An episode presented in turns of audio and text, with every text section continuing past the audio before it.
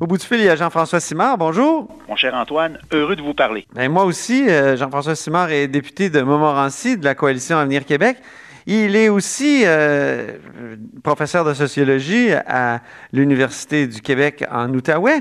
Je fus, je suis en congé sans ça. C'est ça. Service public. C'est ça, exactement. Et Et euh, vous avez publié, Jean-François, Jean Lesage vous parle, Les grands discours de la Révolution tranquille avec Denis Monnière. Vous oui, avez mon grand chum, oui. euh, rassemblé ces, euh, ces grands discours euh, de Jean Lesage. Et, et évidemment, nous, on fait le tournoi des, des premiers ministres, là, puis c'est pour ça que je fais plein d'entrevues sur les premiers ministres. Jean Lesage, qu'est-ce qu'il apporte principalement à la société québécoise? Parce qu'il est élu en 1960. Oui. On peut dire que c'est- une rupture avec le régime précédent de l'Union nationale. Il y a eu deux premiers ministres avant lui, mais le premier ministre principal, c'est Duplessis. Alors, qu'est-ce qu'il apporte? euh?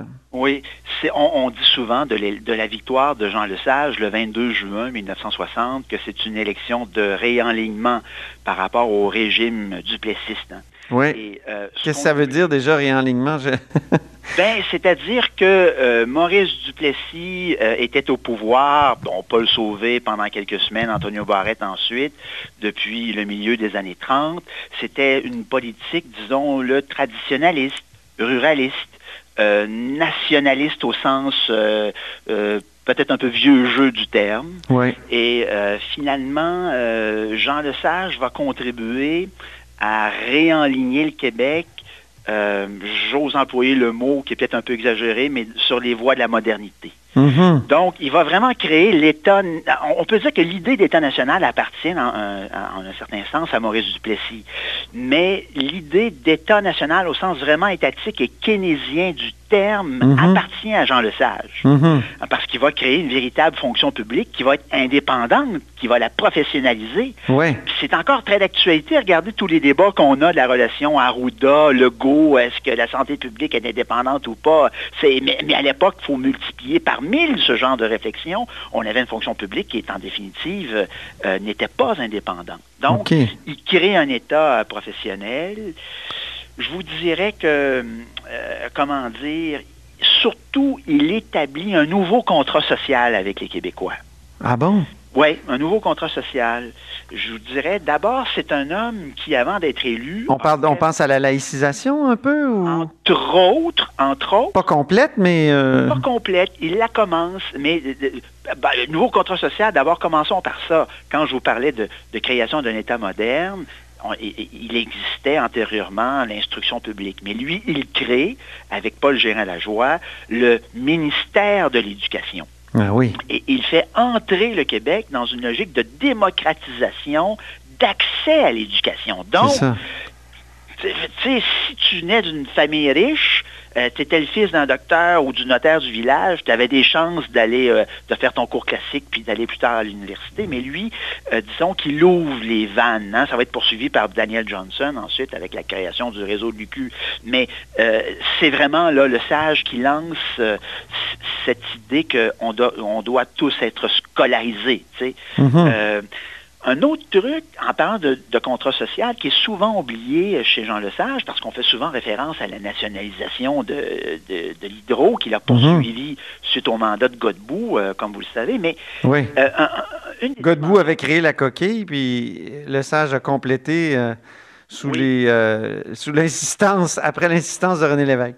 Exactement, euh, après l'insistance du grand René Lévesque. Et d'ailleurs, j'ouvre une parenthèse, Antoine, Oui. le mot magique, René Lévesque. Oui. Puis je vous avais parlé antérieurement de Paul Gérin-Lajoie. Euh, le sage, là, il y a un type de leadership qui est bien particulier. C'est un mobilisateur, c'est un rassembleur, c'est un fédérateur de forces parfois un peu contradictoires. Ah oui, c'est ça. Ça, on oublie ça du type de leadership de l'homme. Et puis, c'est encore une époque, les années 60, où le principal moteur de changement social, ça vient pas des mouvements sociaux, je regrette de le dire, ça vient pas de la société civile à l'époque, ça vient pas du clergé, ça vient pas du monde des affaires. Dans les années 60, puis c'est ça que le sage incarne au Mhm. maximum, le changement social. Ça vient de la politique. Oui, de la politique. La oui. politique, ça veut dire quelque chose, tu sais. Et euh, je fais une petite parenthèse. Regardez euh, François Legault actuellement. Il incarne un peu le leadership de Jean Lesage dans la manière dont il gouverne, dont il passe à travers cette terrible crise qui est de, la pandémie du COVID. Mais je referme la parenthèse. Oui. la tentation était trop belle. non, non, mais allez-y, il n'y a pas de problème. et, l'autre truc aussi, en termes de... Mais quoi qu'il y a beaucoup, beaucoup de monde qui font plus de parallèles ou de... Oui ils disent qu'il y a comme une, résonance duplessiste dans, dans, dans, la coalition Avenir Québec aujourd'hui, donc un nationaliste non souverainiste. Euh, ça, que vous diriez quoi à, ben, ça? C'est-à-dire que Jean Lesage avait un nationalisme qui était non souverainiste aussi. Hein? Oui, c'est vrai. Euh, alors, à cet égard-là, il y a peut-être continuité avec, euh, avec Maurice Duplessis, puis il y a peut-être continuité avec, euh, avec François Legault. Quoique moi, je, personnellement, c'est mon avis à moi, je mettrais François Legault quelque part entre Jean Lesage et René Lévesque. Ben, mais c'est personnel, là. Mm-hmm. Enfin, à chacun son évaluation de la chose. Bien. ceci étant dit, quand on parlait de ça, on revient un peu à, à, Revenons à Lesage, oui. Parce que je serais heureux de poursuivre l'analogie, si vous voulez, dans une autre, dans une autre émission. Il y a à dire. Mais, tu sais, un bout qu'on oublie, c'est toute la réforme du Code du travail. Ah oui? Ça, c'est très peu dit. Mais euh, ça, c'est une principale rupture avec Duplessis. Autant le mouvement syndical, autant la condition ouvrière, c'était quelque chose qui ne valait pas de la chenoute pour Maurice Duplessis. les syndicats, c'était l'ennemi du peuple numéro un. Là. Ben oui, la grève de l'amiante, la ben célèbre grève de l'amiante dans les années 50. Voilà. Et euh, ou 40, je me souviens plus. Euh, et, tout à fait. Donc là, euh, euh, le SAGE modernise le Code du travail, légitimise l'action syndicale, renforce son statut dans les lois, fait des syndicats le porte-parole, fait du syndicat le porte-parole du mouvement ouvrier. Mm-hmm. Donc ça devient l'intermédiaire avec lequel on, négocie. Donc, au niveau de l'éducation, au niveau du Code du travail, au niveau de la nationalisation de l'hydroélectricité, Avez-vous entendu parler, François Legault, de nationalisation de CHSLD? Oui, c'est vrai. Alors, donc, donc, vous diriez que, Jean-François, qu'il y a comme, il y a vraiment des ruptures entre Duplessis et, Jean Lesage, c'est-à-dire Jean Lesage opère une rupture avec euh, le régime précédent, mais vous m'avez dit tout à l'heure, il y a des continuités? Il y a des continuités. Euh, je, pense que euh, si la révolution tranquille arrive avec Jean Lesage au moment où elle arrive, c'est parce qu'il y a quelqu'un, il y a d'autres groupes qui, avant M. Lesage, ont préparé le terrain. Puis Maurice Duplessis a vraiment préparé le terrain sur l'affirmation de la question nationale. Euh, sur l'affirmation du, Québec dans l'espace canadien. Ça, il y a vraiment une continuité là-dessus sur le nous identitaire québécois. Toutefois, Jean Lesage apporte beaucoup de, comment de nuances Mhm. Euh, il, rétablit, je pense, un dialogue qui était nécessaire avec la communauté anglophone du Québec. Aujourd'hui, on dirait qu'il est plus inclusif. Oui, beaucoup plus inclusif, en effet. Donc, euh, il y, a un équilibre, un dialogue, une ouverture très forte avec la communauté anglophone du Québec de son époque que n'avait malheureusement pas autant euh, Maurice Duplessis. Mais il y a continuité dans le fait aussi que N'oubliez pas que les, fameuses conférences euh, fédérales, provinciales qu'il y avait avec Louis Saint-Laurent et Maurice Duplessis, euh, euh, qui, qui, pensaient la question de la péréquation, ça précède Jean Lesage. Mm-hmm. et, et, donc, on peut dire qu'il y a une certaine révolution tranquille qui serait quand même arrivée au Québec sans Jean Lesage, du seul fait de l'action de la péréquation. Une fois que tu as beaucoup d'argent, faut bien que tu penses à des politiques publiques pour dépenser cet argent-là. Hein. Ah oui. Donc, euh, euh, ça serait arrivé quand même. Donc, il y a beaucoup de continuité. Euh, Maurice Duplessis qui met de l'avant la, la, la, SQ, Hein? Oui. Qui, est l'ancêtre de la police de la liqueur. Vous savez ça, hein? Ah non, je savais pas. Oui, donc il y, a des continuités historiques très intéressantes. mais Jean Lesage vient lécher la, la chose. Il va il, va donner une dimension. La modernité politique du Québec, c'est entre nous comme contrat social entre Québécois, mais c'est un nouveau rapport Québec-Ottawa. Donc là, on passe d'un nationalisme défensif mm-hmm. à un nationalisme plus assumé un nationalisme, euh, je reprends l'expression de, de, M. Blanchette au bloc, déconstipé. Oui. Euh, Décomplexé.